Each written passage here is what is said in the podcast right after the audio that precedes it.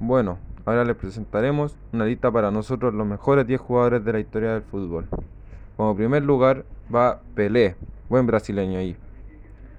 Como segundo lugar, Ronaldinho, otro brasileño que magia con el balón. Tercero, Garrincha, otro brasileño más. Cuarto, Sócrates, que también es brasileño.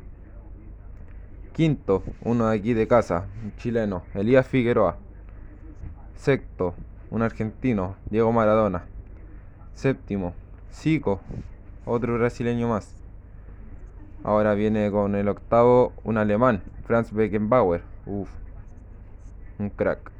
Noveno, Johan Cruyff, un holandés. Y ahora con el número 10, uno de la actualidad, Cristiano Ronaldo, un portugués.